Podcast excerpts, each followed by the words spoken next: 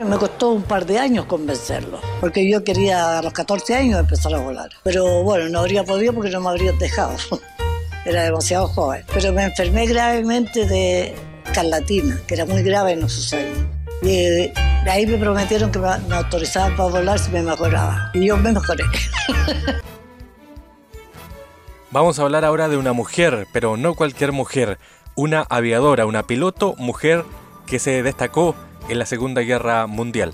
Nos referimos a Margot Dualde. Margot Dualde, la primera mujer piloto chilena, murió en 2018 y nació en Río Bueno, y a los 16 años convenció a sus padres de dejarla partir a Santiago para aprender a volar aviones. A su llegada al club aéreo tuvo que mentir para ser aceptada en un mundo donde era extraño ver mujeres, claro, no habían pilotos.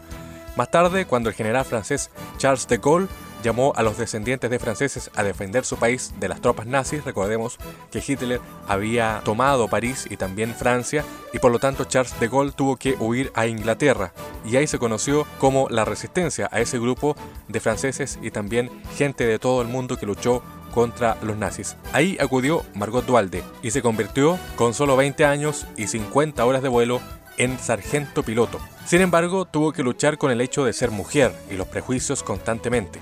Al llegar a la guerra fue destinada a cuidar enfermos y por algunos meses fue ayudante de mecánicos. Tiempo después fue incluida en la Royal Air Force de Inglaterra, junto a otras 600 mujeres. Su misión fue pilotar distintos aviones de combate entre los aeródromos ingleses para evitar que fueran destruidos por las fuerzas alemanas. Pilotó más de 1.500 aviones británicos y estadounidenses de todo tipo.